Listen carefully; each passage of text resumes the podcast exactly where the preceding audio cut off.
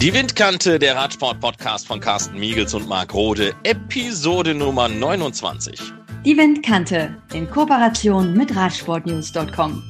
Ja, nach langer Zeit ist das mal wieder ein Corona-freier Podcast. Schlimm genug, dass die Pandemie uns und den Radsport weiter fest im Griff hält. Aber nun sollen, zumindest mal bei uns, wohltuend andere Themen in den Vordergrund treten. In diesen Tagen der Krise, da tut ja eine Umarmung, zumindest mal eine virtuelle, doch noch ganz gut. Wir reisen mit euch und dem Team Embrace the World, also umarme die Welt nach Afrika. 101 Dinge die ein Radrennfahrer wissen muss, äh, die kann man nachlesen. Also auch ein bisschen Literatur in der Windkante. Und die Flandern-Rundfahrt fand statt. Virtuell, aber so ein Rennen muss dann eben auch kommentiert werden. Und das fühlt sich mal ganz, ganz anders und sehr seltsam an. Dazu später mehr. Aber zunächst nach Afrika. Carsten, warst du schon mal in Afrika? Ich war schon mal in Afrika, muss ich sagen. Das war aber eher so Tunesien und Ägypten, weißt du, so dieser, dieser Urlaub, den man macht, liegt schon Jahrzehnte zurück. Ich glaube 20 Jahre ungefähr. Da war mein Sohn noch ein ganz, ganz kleines Kind. Der konnte kaum laufen. Nee, überhaupt nicht laufen. Den haben wir damals mit dem Kinderwagen durch die Gegend geschoben. Aber ansonsten so Zentralafrika, Südafrika, muss ich ganz ehrlich sagen, war ich bisher noch nicht. Und aufgrund der aktuellen Situation werde ich das wahrscheinlich in den nächsten paar Jahren auch nicht machen, muss ich ehrlich sagen. Denn ich mache in den nächsten Jahren lieber Urlaub zu Hause.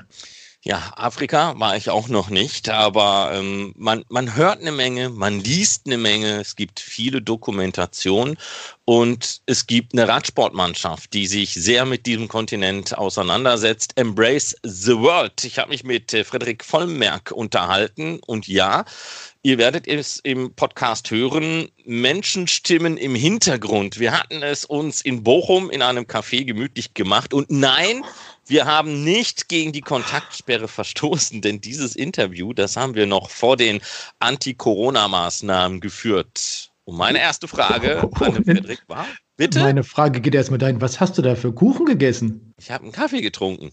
Ach, kein Kuchen gegessen, okay.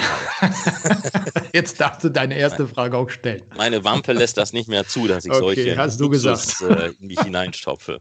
Also, die erste Frage an den Frederik. Was ist Embrace the World? Embrace the World ist hervorgegangen aus der Idee, dass wir als Amateure, so unter ein paar Freunden, gesagt haben, ähm, der Radsport hat uns viel gegeben und wir wollen irgendwie was machen, um was zurückzugeben als das Ganze entstanden ist, waren wir alle noch recht jung und äh, spontan und flexibel und haben uns überlegt, das kann man doch bestimmt mit Weltreisen verbinden. Und äh, ja, so hat sich das dann ganz langsam entwickelt. Angefangen mit fünf Leuten hier aus der Gegend und jetzt sind wir sehr viele Leute, die daran teilhaben.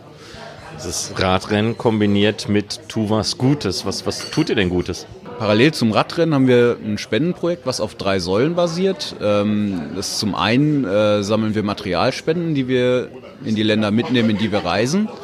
Ähm, zum anderen ähm, haben wir ein Strava-Projekt, also sprich, äh, jeder unserer Fahrer ist bei Strava angemeldet. wir haben da so ein, da kann man so Clubs gründen und da werden dann quasi Kilometer gesammelt und diese Kilometer werden dann von jedem Fahrer mit einem bestimmten, äh, bestimmten Betrag pro Kilometer vergütet. Ähm, man kann sich dafür einen persönlichen Sponsor suchen, dazu sind wir alle angehalten. Ähm, ich persönlich zum Beispiel äh, bestreite das selber, also ich habe mir jetzt keinen Sponsor gesucht, sondern ich bin der Meinung, mir geht's gut, uns geht's gut und äh, dementsprechend kann ich was zurückgeben und äh, ich zahle dann halt auch ein bis zwei Cent pro Kilometer, je nachdem wie gut es mir gerade geht finanziell und genau, ja, und ich denke mal so bei 18.000 bis 20.000 Jahreskilometern kommt da schon was zusammen. Pro Person, würde ich mal so behaupten. Und äh, die dritte Säule ist tatsächlich, darauf haben wir uns teamintern geeinigt, ähm, wenn wir was gewinnen, ähm, wird das in der Regel mit Preisgeldern vergütet. Die sind jetzt nicht astronomisch, aber ähm, wir spenden auf jeden Fall nach Abzug oder der Deckung unserer Kosten, Reisekosten etc., spenden wir nochmal 10% unseres Preisgeldes. Und äh, ich persönlich mache das zum Beispiel so, wenn ich jetzt hier äh, in NRW fahre und ich hatte einen guten Renntag oder so, dann ist das auch gerne mal mehr. Also weil hier bei diesen lokalen Kriterien entstehen mir eigentlich keine Kosten in dem Sinne. Und äh, dann spende ich auch schon mal die Hälfte oder alles, je nachdem, worum es da geht. Die Welt ist groß, aber ihr seid eigentlich in Afrika unterwegs, ne? Äh, ja, hauptsächlich Afrika. Das ist auch das, was von uns äh, medial am meisten präsentiert wird. Allerdings äh, fahren wir auch viel in Asien und äh, tatsächlich auch im europäischen Ausland. Also ähm, alles, was hier so mit dem Auto erreichbar ist, nehmen wir auch mit Belgien, Holland, Frankreich. Aber hauptsächlich Afrika und Afrika ist unser Hauptfokus, wo wir auch viele Kontakte haben und äh, was wir auch quasi projektmäßig irgendwie vorantreiben wollen, wo wir ein bisschen auch Wurzeln schlagen wollen als Team so. Was war denn so bislang das Abenteuerlichste oder kann man das bei der bei der Masse an Rennkilometern überhaupt gar nicht zusammenfassen? Also abenteuerlich ist eigentlich alles. Also ich glaube, das allerabenteuerlichste war tatsächlich der Kongo vor vier Jahren jetzt schon. Da waren, das sind ganz krasse Sachen passiert. Da kann ich auch jedem nur den Dokumentarfilm auf unserer Homepage äh, ans Herz legen, der ziemlich gut die Stimmung einfängt und die ganze Story darum rum erzählt. Aber äh, eine Anekdote ist mir da so im Kopf geblieben. Ähm, Ging es halt darum, im Kongo gibt es nicht viele asphaltierte Straßen. Das heißt, äh, die Organisation bemüht sich, alle asphaltierten Straßen mitzunehmen, aber da muss man schon mal ein ganzes Stück Regenwald zwischendrin überbrücken. Und zu dem Zweck haben die einfach eine Militärmaschine genommen, alle da rein, den ganzen Renntross und dann sind die gestartet. Allerdings war im Zielort so viel Nebel, dass man nicht landen konnte. Und äh, da haben die erst versucht, den Piloten zu bestechen, dass er trotzdem landet. Was irgendwie aus europäischer Sicht, so wenn man sich denkt, irgendwie die Behörden sagen, es ist zu unsicher zu landen, dann dreht man halt um. Aber dann war irgendwann die Frage, dann hat das relativ lange gedauert, dann war irgendwann die Frage, ob man überhaupt noch umdrehen kann, ob man noch genug Sprit im Tank hat. Und äh, letzten Endes hat man dann umgedreht, ist alles gut gegangen, aber das ist so eine, so, das sind so die Stories, die man da erlebt tatsächlich auch, ja. Aber da war ich leider nicht bei, deswegen. Aber eine persönliche Anekdote hätte ich da vielleicht noch. Ähm, meine damalige Freundin, jetzt Frau, war mit in Marokko. Ähm, da haben wir jeweils drei Eintagesrennen, an jeweils drei Eintagesrennen in zwei Wochen teilgenommen. Die erste Rennserie hat in der Westsahara stattgefunden. Zur Westsahara muss man jetzt sagen, das ist von der UN immer noch als Krisenregion eingestuft. Da gibt es einen militärischen Konflikt zwischen Marokko und Beduinenstämmen aus der Westsahara und es geht um die Phosphatvorkommen da in der Gegend. Also das ist das Umkämpfte. Und äh, ja, dann ist man natürlich irgendwie ganz so Teil dieser, dieser ganzen, also wenn man so auf diese politische Lage eingehen will, ist das problematisch. Auf jeden Fall waren wir in der Westsahara. Und ähm, dann sind die Rennen da auch gelaufen und dann ging es zurück. Hin sind wir noch im Flugzeug geflogen, auch in der Militärmaschine. Und dann sind in der Westsahara ein paar schwarzafrikanische Teams mit dem Auto zu uns gestoßen. Das heißt natürlich, in der Militärmaschine war nicht mehr genug Platz. Und dann sind alle Betreuer, mussten dann mit dem Auto zurück durch die Westsahara nach Marokko. Das waren 700 Kilometer über Wüstenstraßen in einem Hyundai i10. Also das ist ungefähr so groß wie ein Smart gefühlt. Ja, das hat dann ganze zwölf Stunden gedauert. Da wurde ein Auto aus einer Sanddüne gezogen. Da ist mal eine Tanke gefahren, wo kein Sprit mehr drin war. Und äh, ganz wilde Geschichte. Meine Freundin musste damals mit dem Auto fahren tatsächlich und ich saß im Flieger. Die hat mir zwischendurch nachts hat die mich angerufen und hat schon mit ihrem Leben abgeschlossen gehabt. Das war Wahnsinn. Also total abstruse Situation, die man da erlebt. Du hast den Dokumentarfilm angesprochen. Tour du Togo ist halt ähm, jetzt in Köln angelaufen, hat Premiere gefeiert. Ähm, was ist das für ein Film? Ja, der ist entstanden. Ähm, wir hatten den Philipp dabei, Philipp Opigies. Ich hoffe, ich habe es richtig ausgesprochen, Philipp. Ja, der war mit. Wir wollten eigentlich einen Trailer machen, um unsere Sponsoren zu präsentieren und ähm, vielleicht so einen kleinen Einblick zu geben. Eigentlich sollte es so ein Drei-Minuten-Film werden und äh, der Philipp sagte danach, äh, da ist so viel passiert, so viel Material. Äh, jetzt ist daraus ein einstündiger Dokumentarfilm geworden. Wollen wir mal in den Trailer reinhören. Seitdem ich für dieses Team fahre, für Embrace the World, möchte ich nach Afrika reisen und, und den Menschen dort einfach begegnen. Vorher hätte mich Afrika nie gereizt, aus meiner Vorstellung heraus oder von meinen Vorurteilen vielleicht auch. Und äh, das war der absolute Hammer. Wir fahren natürlich hin, nicht einfach nur, um da mitzufahren, sondern wir haben schon den Ansporn, dort auch zu gewinnen.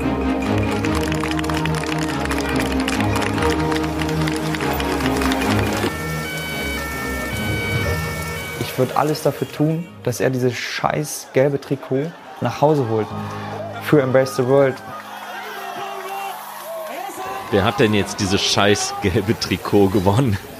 Äh, das war der Julian Hellmann, ähm, auch ein sehr interessanter Typ, auch so ein bisschen so ein Weltenbummler. Ähm, der Julian ist tatsächlich fast fertig studierter Arzt oder ist schon Arzt, glaube ich. Also ich kenne ihn schon seit den Junioren, U19, ich bin jetzt 30, also müssen das irgendwie 10, 11 Jahre sein. Ja, der, der ist immer einer unserer Garanten für sowas. Also er fährt gerne hin, A, und äh, er kommt mit den Bedingungen super klar und ist auch einfach ein super Rennfahrer. müssen wir mal so ein paar Sachen abhaken nacheinander. Ihr seid ja auch in Ländern mit Reisewarnungen unterwegs. Ignoriert man die einfach geflissentlich? Reisewarnung, also jetzt zum Beispiel in Burkina Faso, die Reisewarnung äh, erstreckte sich tatsächlich auf das Grenzgebiet zu Mali. Da muss man dann immer so ein bisschen differenzieren. Also wir waren dann tatsächlich in den Gegenden, wo es äh, relativ sicher war. Ähm, allerdings kam es dann zu Unruhen, nachdem wir in Burkina Faso waren. Dann, da wird es einem schon ein bisschen mulmig, muss ich sagen. Aber ja, Reisewarnungen sind immer sehr abstrakt erstmal. Ne? Also wenn man da hinkommt und hat das Gefühl, das ist nicht cool oder so, dann aber was will man dann machen? Ne? Also man ist halt da und da muss man damit umgehen. Zum Beispiel jetzt auch in dem Dokumentarfilm vom Togo ähm, wird das angesprochen. Da war tatsächlich dann, ist das Rennen in so eine politische Unruhe reingefahren. Da sind dann Steine geflogen und dann Abbruch und Umdrehen und das war eine ganz verrückte Situation, die man da erlebt. Wie ist das denn mit dem Impfschutz? Ist das Buch bei dir voll? Das ist ziemlich voll, ja. Tatsächlich, äh, ich habe Gelbfieber, Tollwut, Hepatitis A, ähm, Tetanus, Diphtherie und äh, das ist auch wichtig. Also jetzt, wenn man zum Beispiel, äh, ich bin jetzt in Faso gestürzt und äh, da wollen die einem direkt, wenn man da zum Rennarzt geht, der gibt einem direkt so ein Antibiotikum, so einen richtigen Hammer. Ja, da ist dann nicht schlecht, wenn man dann Tetanus, Diphtherie, Tollwut alles schon, schon hat, dann kann man sich das Antibiotikum tatsächlich sparen. Auf jeden Fall Impfschutz und es ist teilweise auch Einreisebestimmung, dass man gegen bestimmte Sachen geimpft ist. Deswegen äh, der Gang äh, zum Doktor, der lohnt sich da schon. Stichwort Unterkünfte. Ja, Unterkunft. Es ist von bis. Ne? Also jetzt äh, Burkina Faso zum Beispiel, das, der Hauptsitz war im Hotel Excellence oder im, auf jeden Fall in einem, in einem ziemlichen Luxusbunker und unterwegs dann, bei einer Rundfahrt reist man ja auch ein bisschen rum, in Togo die Unterkunft, da hatten wir einen Abstecher in den Togo tatsächlich, äh, die war super einfach, da hat keine, keine funktionierende Dusche, keine funktionierende Klospülung, ja, immerhin kein Plumpsklo, aber ist schon keine, keine Decken, äh, Klimaanlage ging nur Vollgas oder gar nicht, ähm, ohne Klimaanlage kann man es komplett vergessen, da stirbt man nachts, es ist so warm, und ist tatsächlich auch gut gegen die Mücken, was wiederum gut gegen Malaria ist. Wenn man die Klimaanlage im Zimmer laufen hat, dann überleben nämlich die Mücken nicht lange. Aber Essen ist eigentlich witzigerweise in Afrika immer recht gut. Äh, solange man die Finger vom Salat und rohen Sachen lässt, weil dann hat man ganz schnell Durchfall. Stichwort wilde Tiere. Haben wir bis jetzt wenig Kontakt zu gehabt. Äh, also wir haben äh, Kamele haben wir ohne Ende bis jetzt getroffen. Ähm, Tatsächlich sind sowas wie Straßenhunde, die dann ins Feld laufen, sind eigentlich eher so das Wildeste. Also fahren ja jetzt nicht nach Kenia oder so, weil Ken diese, die Wildtiere leben ja alle nur in Reservaten in dem Sinne. Aber sonst sieht man da nur Kleinvieh und aber keine, keine Löwen oder so. Obwohl das mal cool wäre. Aber ihr habt äh, ja auch ein ganz anderes Problem, zwar ein logistisches vielleicht derweilen, oder? Das kann man so unterschreiben. Ähm, ist tatsächlich schwierig, so ein, so ein Radteam braucht schon viel Zeug. Also das ist äh, viel, viel Trikots, viel äh, am besten Ersatzrad, Ersatzmaterial, das eigentliche Material. Ähm, jetzt haben wir ja noch unser Materialspendenprojekt, das heißt, wir nehmen auch im Flieger immer ein bisschen Materialspenden mit und da ist man ganz schnell an der Grenze von dem, was die Airline erlaubt. Und äh, ja, das ist äh, immer eine Herausforderung. Ihr werdet von Canyon ausgestattet. Ähm, wie sieht denn die örtliche Konkurrenz in Afrika aus? Auch da geht die Schere relativ weit auseinander zwischen den Ländern. Wir haben Länder wie äh, Ruanda, die vom Pinarello ausgestattet werden. Ähm, die fahren auch sehr schönes Material, sehr gutes Material, auch Trikots und so. Dann gibt es Länder wie Mali, die dann auf Stahlrahmen unterwegs sind und mit so einem Windsegel als Trikot und auch nur eine Garnitur kriegen. Dann sieht man jeden Abend waschen zum Beispiel. Ne? Die, die Maghreb-Länder sind traditionell relativ gut ausgestattet, äh, also Marokko, Algerien und Tunesien. Ähm, aber wie gesagt, in Zentralafrika, gerade so diese Länder, die wirklich auch strukturelle Probleme haben, wie Mali, Niger, ähm, die sind sehr schlecht ausgestattet tatsächlich. Also das ist teilweise auch gefährlich, was sie fahren. Würde denn eine mögliche Straßenrad-WM 2025 in Ruanda für einige Länder irgendetwas ändern?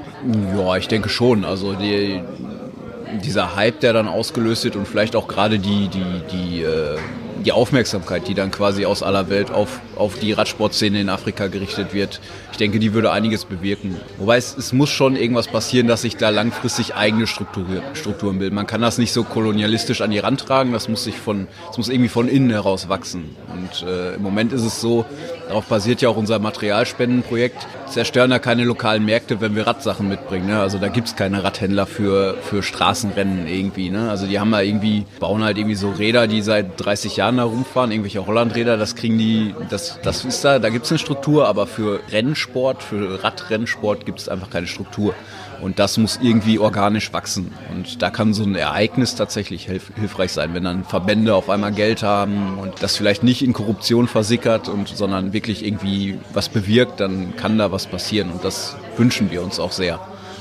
Du hast die Maghreb-Staaten angesprochen, dann wird mir noch Eritrea einfallen, Äthiopien, Südafrika, das sind so Kandidaten, die haben ja auch Fahrer in der World Tour. Gibt es denn, abgesehen von diesen Ländern, vielleicht andere afrikanische Länder, die so an der Schwelle stehen, gegebenenfalls in den nächsten zehn Jahren diesen entscheidenden Schritt machen zu können? Ja, Angola, ja genau. Angola, die sind auch sehr stark. Die sind stark, äh, stark ausgestattet. Da, äh, die haben verstanden, wie Straßenrennsport funktioniert. Das ist ja auch immer noch so eine Sache. Was wir als Europäer so merken, ist, dass teilweise einfach nicht dieses Rennverständnis nicht da ist. Wie ein Radrennen, wie man Kräfte spart, wann man Kräfte spart, wann man investieren muss. Das ist tatsächlich eine große Herausforderung. Und äh, da würde ich Angola vorne einordnen ähm, und äh, tatsächlich auch Burkina Faso selbst.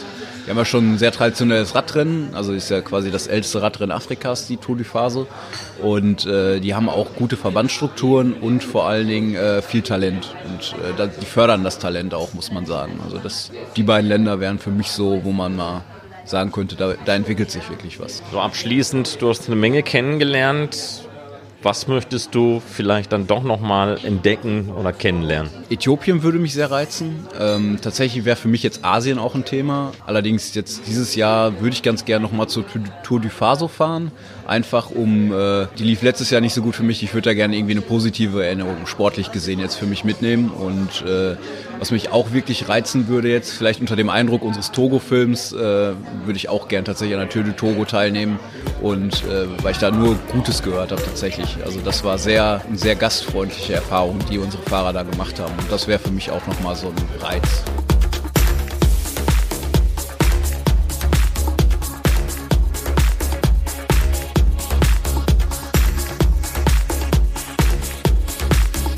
Carsten, wie viele Fahrräder besitzt eigentlich die südafrikanische Post? Oh, keine Ahnung weiß nicht, 10.000 sage ich jetzt einfach mal oder 20, 15, keine Ahnung. Null Ahnung. Ich das, weiß das ist schätzen, das ist nicht wissen, ne? Nee, das ist schätzen, absolut ja. schätzen. Gab es zu deiner Jugendzeit auch schon eine Corona-Krise und geschlossene Schulen? Also so viel Nichtwissen von dir ähm, führt ja schon eher dahin, dass, dass da wenig Schule war, ja? Da war wenig Schule, stimmt. Muss ich dir recht geben. Wir, wir, wir, müssen auch nicht viel wissen, ich weiß es auch nicht. Aber äh, Rennradfahrer, die müssen sich eine ganze Menge merken. 101 Dinge, um ganz genau zu sein. Carsten, warum denn so viele? Ja, da, da muss man jetzt mal unterscheiden, Marc. Du hast gerade gesagt, Rad Rennfahrer. Und das sind Rennradfahrer. Das ist der große Unterschied. Die Leute, die Radrennen bestreiten, das sind die Radrennfahrer und die, die Rennrad fahren, das sind die Rennradfahrer. Und das ist der große Unterschied. Und äh, ich weiß, worauf du zu sprechen kommen möchtest. Nämlich von diesen Rennradfahrern gibt es ja viel, viel mehr als von denen, die Radrennen fahren oder auch Jedermannrennen, ganz egal, wie man das nimmt. Jetzt da wir uns doch nicht so.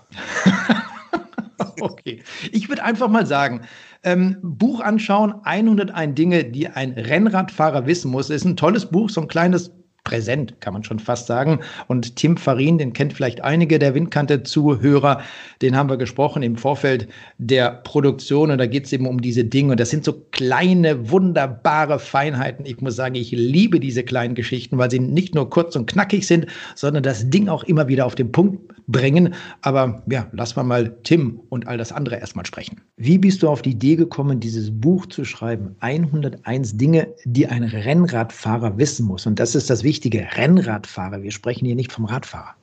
Die Idee ist mir zugetragen worden. Ich war selber gar nicht äh, so mutig, das ähm, in die Welt zu setzen, sondern ein Verlag, also der Verlag Bruckmann, hat mich letztes Jahr angesprochen. Die haben mein Profil gesehen äh, als Autor und wollten ein Rennradbuch veröffentlichen und haben dann nach jemandem gesucht, der das äh, machen könnte und haben mich vor ungefähr einem Jahr, also letztes Jahr im März oder April angesprochen. Und dann habe ich mir das ein oder zwei Tage überlegt und gesagt, naja, ist doch lustig, könnte ich machen. Passt eigentlich ganz gut. Ein Buch habe ich Lust drauf. Und warum gerade 101 Dinge? Es gibt ja vielleicht mehrere Dinge, auf die ein Rennradfahrer Wert legen sollte, die er unbedingt wissen muss. Da folgen wir jetzt dem Format. Also es gibt eine Reihe von Büchern äh, mit Freizeit, Outdoor-Themen, mhm. äh, auch Fahrradthemen gibt es schon, also Mountainbike, Radfahren. Die waren schon vorhanden und äh, dann hat der Verlag entschlossen, dass wir in der gleichen Reihe, also in dieser 101er Reihe, auch ein Rennradbuch veröffentlichen. Das ist natürlich jetzt so eine Sache. Also 101 hätte ich von selber wahrscheinlich gar nicht erstmal so identifiziert. Da muss man auch ein bisschen drüber nachdenken. Es wird vielleicht auch ein bisschen, sagen wir mal, willkürlich oder angreifbar, weil möglicherweise sind unter diesen 101 Themen manche, die nicht zu den wichtigsten gehören, sage ich mal, aus objektiver Sicht, aber aus meiner subjektiven Sicht waren das die 101, die sich angeboten haben. Und ähm, nachdem ich das abgegeben habe, waren natürlich so ein paar Themen, sind mir hochgekommen, wo ich gedacht habe, boah, das wäre aber schön gewesen, das auch mhm. noch zu bringen. Ne? Vielleicht wären 202 möglich gewesen oder 66. ich wollte gerade sagen, vielleicht, vielleicht kommt ja auch eine zweite, zweite Version raus mit den, mit den nachfolgenden Dingen, die für Rennradfahrer richtig, wichtig sind. Ja, also man kann natürlich tiefer einsteigen. Ich glaube tatsächlich, wenn man sich jetzt zum Beispiel auf das Thema Trainingslehre stürzen würde mhm. oder Technik, ja, dann kann man, dann kann man da sehr viel genauer ins Detail gehen. Das ist jetzt hier nicht die Idee. Also hier geht es eher um so einen Überblick über vielleicht auch ein bisschen, mir war es wichtig, einen ironischen Blick manchmal auf das eigene Treiben zu werfen, auch einen wirklich subjektiven Blick.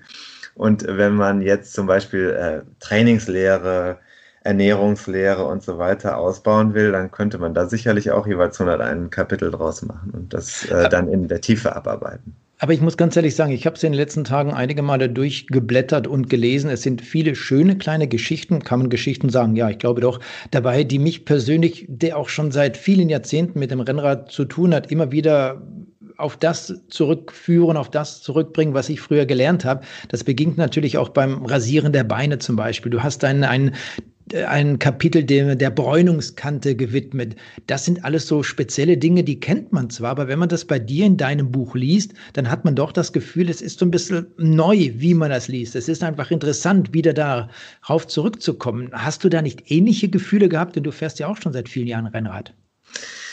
Ja, das ist halt diese Metamorphose und ich versuche mir das immer wieder zu äh, vergegenwärtigen. Ich finde das im Moment ganz, ganz gut. Jetzt im Moment kann man das gut sehen. Mit Corona äh, siehst du eine Menge Menschen, die wieder aufs Rad steigen oder die vielleicht zum ersten Mal aufs Rennrad steigen. Ich habe mir das im Kölner Umland in den letzten Wochen ganz gut anschauen können. Es sind also wahnsinnig viele Leute unterwegs und äh, und ich denke dann immer, wie sehe ich jetzt selber gerade aus? Ja? Also wie sieht es mit meinen Beinen aus und was ist mit meinen mit meinen Armen. Also jetzt habe ich mich gestern wahnsinnig gefreut, weil ich einen kleinen Sonnenbrand habe am Arm. Ja? Der Sonnenbrand ist hart gezeichnet an der Kontur von meinem Trikot.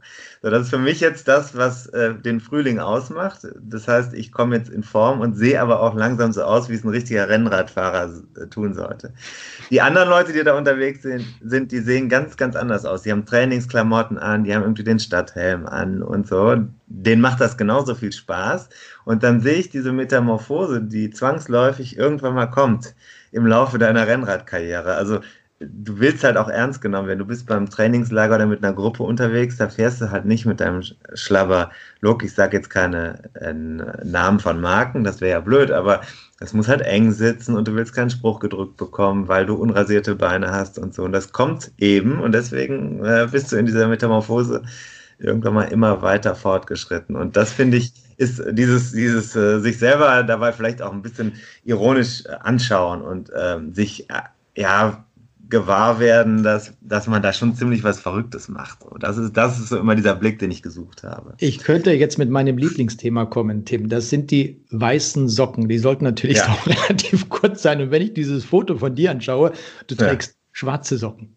Oh ja. Ja, aber darüber gibt es ja jetzt auch wieder sehr unterschiedliche. Äh, also schwarze Socken habe ich das gelernt, dass man die möglichst we also weit wie es geht hochziehen soll. Ähm, die sind übrigens, äh, das sind Socken, da steht was drauf auf dem Foto hier vorne. Da steht äh, Strava drauf. Ähm, okay. Die habe ich mal tatsächlich bei so einer Presseveranstaltung. Ich nehme normalerweise nicht viel entgegen, aber die habe ich mitgenommen. Socken kann man äh, nehmen, ne? Socken gehen ja, immer. Ja, ist, ist jetzt so die Frage. Also ich äh, hader da immer mit mir selber, aber das äh, war, das habe ich mitgenommen und da steht Strava drauf. Deswegen bin ich der Meinung, die sind äh, im Moment modisch machbar.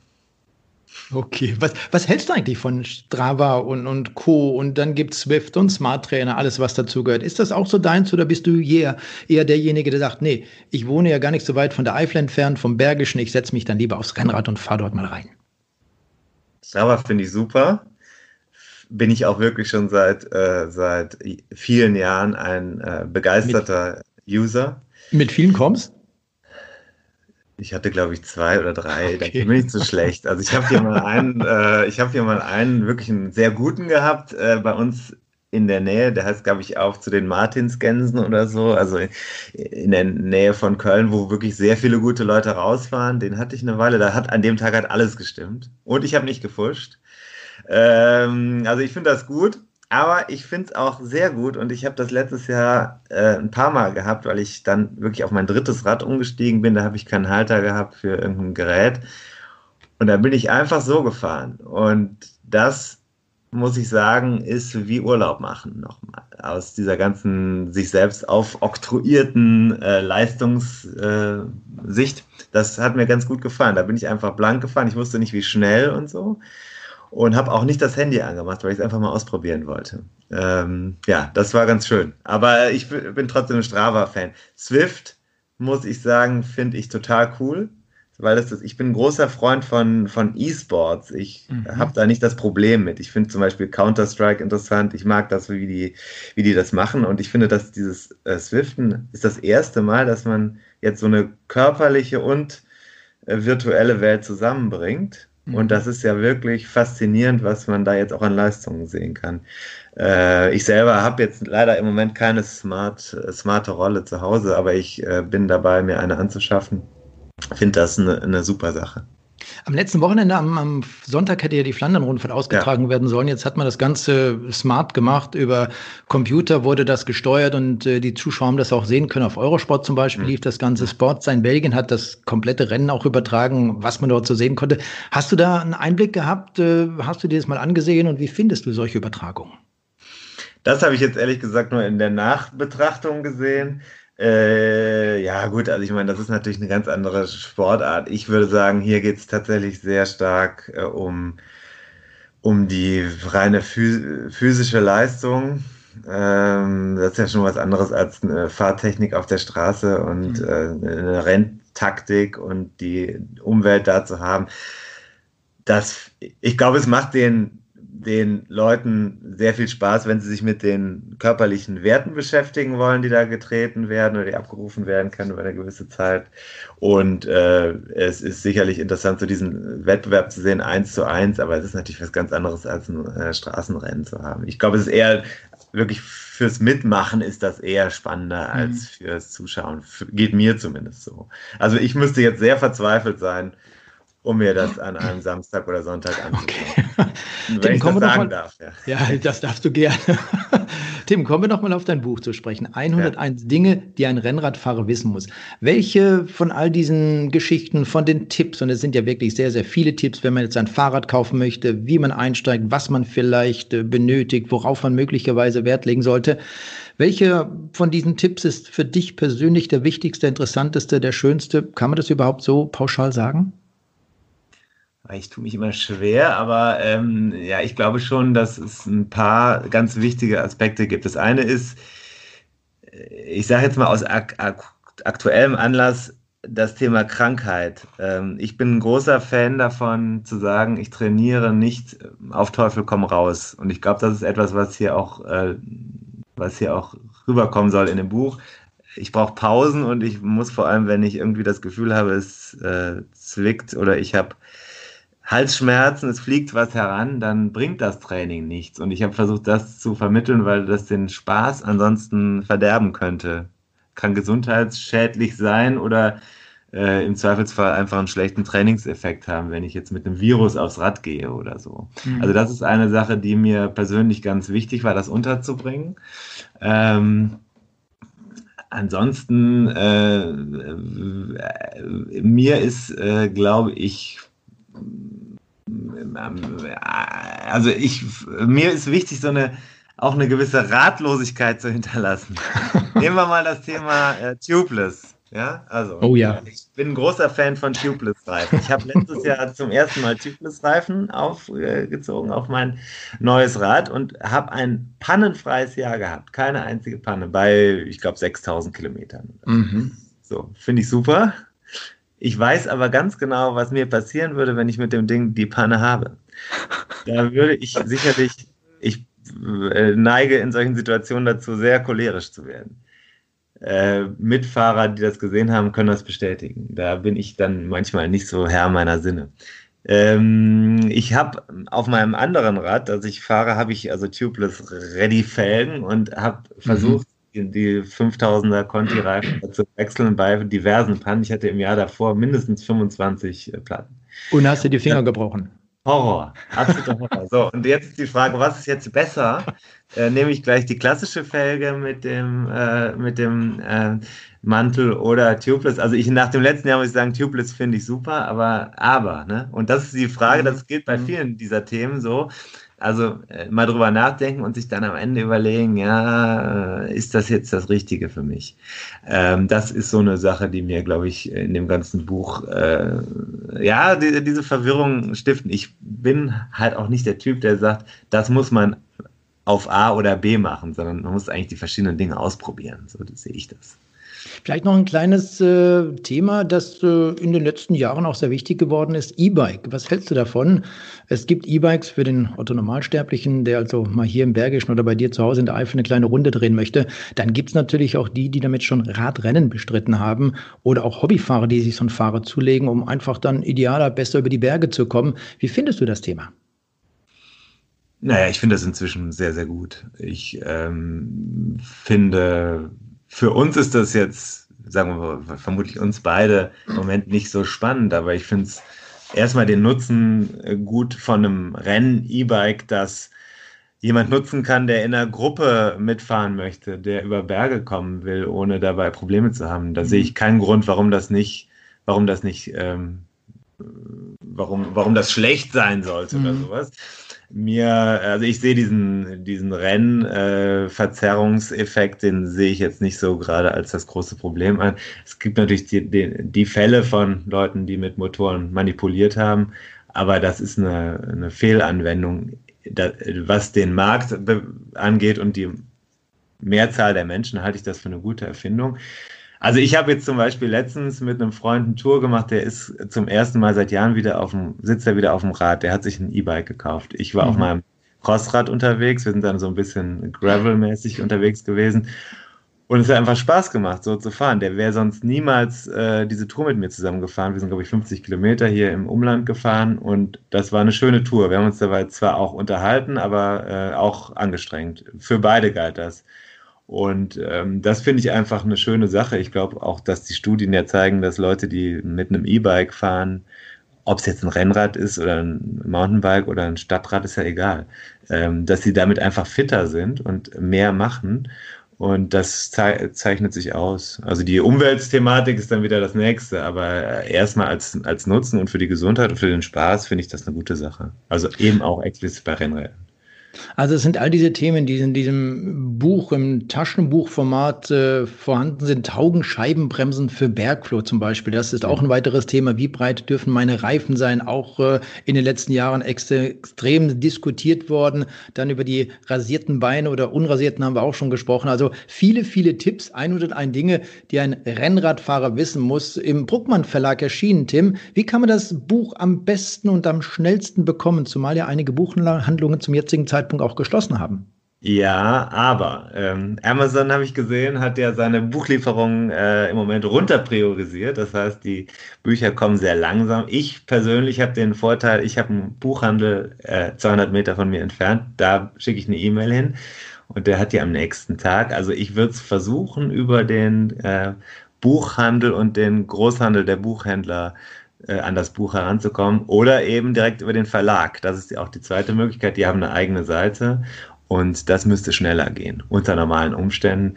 Äh, die Hand ins Feuer dafür legen würde ich im Moment nicht, weil ich die, die logistischen Probleme der Corona-Krise, die gehen ja schon bei der Kinderbetreuung los. Also insofern, äh, bei der Auslieferung des Buchs äh, bitte ich auch den Autor da nicht äh, für verantwortlich zu machen.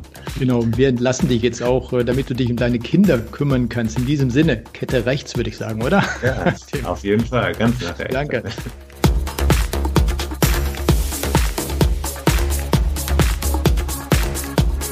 Es ist mal wieder live Rennrad gefahren worden oder, oder Radrennen gefahren worden. Carsten hat mich jetzt verunsichert, wie es wirklich heißt. Äh, auf der Rolle, zumindest Rennrad. nicht auf der Straße. Mehr und mehr Alternativen gibt es nun für Radprofis und jeder Männer und Frauen. Und äh, wenn man zum Beispiel die Flandern-Rundfahrt nicht wie gewohnt austragen konnte, ähm, weil die Zeit eben nicht dafür reif ist im Augenblick, dann gibt's dann eben noch die Möglichkeit, das Ganze virtuell zu machen. Und da hat unser Eurosport-Kollege und der Sport-Marketing-Manager bei der Dr. Wolf-Gruppe Jörg Ludewig schon einen Vorteil uns zwei gegenüber, denn er hat das Flandern-Wochenende gleich doppelt kommentiert. Diese Erfahrung des Kommentierens von virtuellen Rennen, die werden wir zwei erst noch machen oder hast du die schon gemacht? Nein, habe ich noch nicht gemacht. Äh, Wird es vielleicht noch geben. Mal gucken, was in den nächsten Wochen noch kommt. Ich habe es auch noch nicht gemacht. Ich freue mich drauf. Ich habe mir mal ein ganzes Wochenende ähm, irgendeine norwegische Rennserie reingezogen. Muss sagen, ich finde es ja spannend, aber wenn ich es kommentieren müsste, ich fände kompliziert und unübersichtlich, weil ja eben, ja, es, es, es fehlen diese Kameramotorräder, die wir sonst so kennen, wo man eben auch einschätzen kann, wer ist wie wo. Man muss sich mit diesen gesamten Daten die dort eingeblendet werden, auch erstmal ein wenig äh, beschäftigen. Und es sind ja nicht immer unbedingt zwangsweise die bekannten Gesichter, die wir für gewöhnlich kommentieren. Ja, das ist sicherlich was ganz anderes, äh, völlig neues äh, Gefühl zum Kommentieren. Aber Lude hat es ja gemacht am letzten Wochenende, also mit dieser Flandern-Rundfahrt. Ich glaube, äh, Marc, diese Erfahrung werden wir dann auch noch irgendwann machen. Aber ist, wie gesagt, was ganz, ganz anderes, hat mit dem, was wir bisher kommentieren durften, eigentlich nichts zu tun. Ja, und der Lude, der musste sich da selbst erstmal eingrooven. musste mich da wirklich mal Tag und Nacht über die letzten, über die letzte Woche einbriefen und mich da eingrooven und äh, ja, selber auch mal auf der Rolle wirklich versuchen, probieren, was da die Unterschiede sind, wie das geht. Und das war echt schon herausragend anders, muss ich wirklich sagen. Wenn du da ein Loch aufkommen lässt, bis du das wieder zugebückt hast, das, das war abartig. Selbst so ein Sprint mit 800, 900 Watt, da kamst du der ganzen Truppe nicht mehr näher. Unglaublich aber, was das für eine Reichweite hatte. Ich hatte wirklich äh, sehr mulmiges Gefühl am Sonntagmorgen dann direkt auf Englisch zusammen mit dem Swift-Kommentator, mit dem alten Haudegen und Ex-Profi Matt Stevens direkt dann auf einer anderen Sprache. Aber irgendwie hat das ganz gut geklappt. Ja, und dann ist das schon ein anderes Kommentieren als so ein richtiges Radrennen auf der Straße. Haben wir ja gerade schon einmal thematisiert. Nochmal der Lude. Was mich erstaunt hat, wie schnell diese Avatare reagieren und wie unterschiedlich aber dann auch das Ergebnis aussieht und wie unterschiedlich da auch äh, diese Disziplin, diese eigene Radsportdisziplin funktioniert. Man hat es auch an dem Ergebnis gesehen. 18 Rennfahrer vom Alpecin Phoenix Team sind dagegen Digitalspezialisten angetreten und der Master of Swift himself, dieser verrückte, total coole, durchgeknallte Triathlet Lionel Sanders, auch bei Canyon und bei Swift unter Vertrag, der kennt das natürlich, der ist da tief drin und hat das von der Pike auf mitbegleitet. Der hat den ganzen Rennfahrern, sowohl den Digitalspezialisten wie auch Leuten wie Mathieu van der Poel, mal richtig gezeigt, wie das funktioniert. Ordentlich das Hinterrad gezeigt, hat das Ding abgeschossen da am Sonntagmorgen bei dieser Veranstaltung. Die zweite Veranstaltung, die virtuelle Runde von Flandern, wo die letzten 32 Kilometer von 13 unterschiedlichen Rennfahrern aus Profiteams ohne Digitalspezialisten absolviert wurden auf der anderen Plattform auf Be Cool in Zusammenarbeit mit Flanders Classic, dem Ausrichter der Ronde. Das äh, hat auch richtig, richtig Spaß gemacht. Das haben wirklich 650.000 Leute angeschaut. Also wirklich Reichweiten jenseits von Gut und Böse. In Summe fast eine Million Menschen, die sich diese beiden Sachen angeschaut haben. Sicherlich auch ein bisschen Schnittmenge, aber trotzdem egal. Am Ende viel, viel mehr als gedacht und erwartet. Und klar, man muss dieser archaischen Form jetzt natürlich noch ein bisschen Zeit geben. Man muss natürlich sicherstellen, dass die Internetleitungen da ordentlich funktionieren, dass das Volumen, die Downloads, die Uploads auch super funktionieren. Das ist das A und O. Und dann kann man natürlich auch gut und besser kommentieren. Gerade das Ding am Nachmittag, das hat dann doch ein bisschen gestockt. Der Paterberg, die alles entscheidende Situation im Rennen, wo Greg van Avermaet dann davongezogen ist, die fehlte komplett in der Übertragung. Das hat es nicht wirklich einfacher gemacht, aber am Ende hat Spaß gemacht. Ich glaube, alle, die in dieser Welt unterwegs sind, die verzeihen auch kleine Anfängerfehler. Diese Corona-Krise ist, so denke ich, ein Startschuss in eine neue Zeit, die jetzt ungewollt schneller Fahrt aufgenommen hat als vielleicht auch geplant. Ähm, Carsten, wir hatten ja mal mit äh, Kai Rapp darüber gesprochen gehabt. Er war noch so ein bisschen vorsichtig. Er hat natürlich ganz richtig gesagt, so ein virtuelles Rennen wird ein echtes Rennen auf der Straße niemals ersetzen können. Aber die Entwicklung, die hat ja jetzt rasant an Fahrt aufgenommen.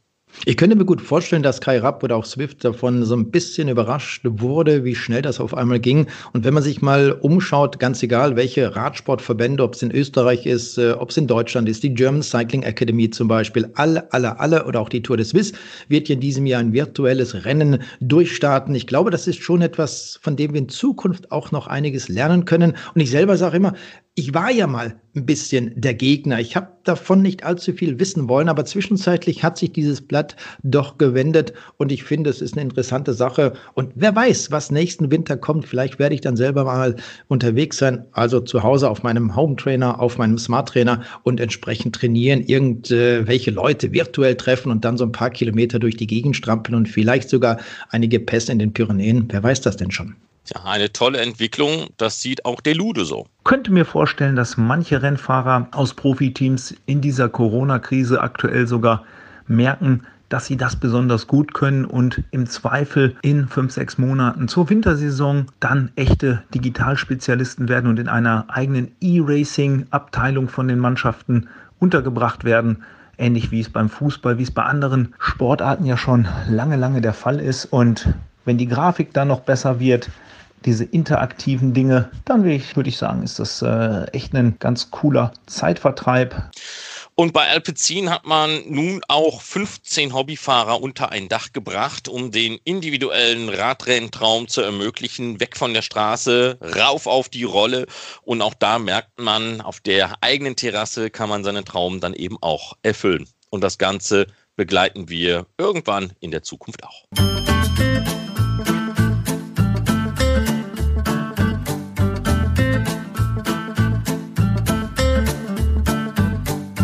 Und das ist sie schon gewesen, die 29. Ausgabe der Windkante, dem Radsport-Podcast von Carsten Miegels und Marc Rode. Alles hat ein Ende. Wir finden eigentlich kein Ende, weil wir sind ja jetzt auch virtuell allerbestens äh, aufgestellt und verknüpft mit unserer Webseite windkante.org.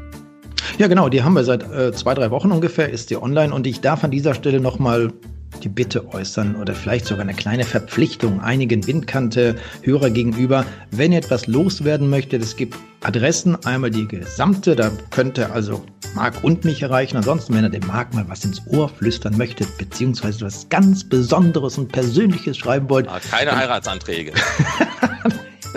dann kontaktiert einfach Marc und auf unserer Website, also www.windkante.org.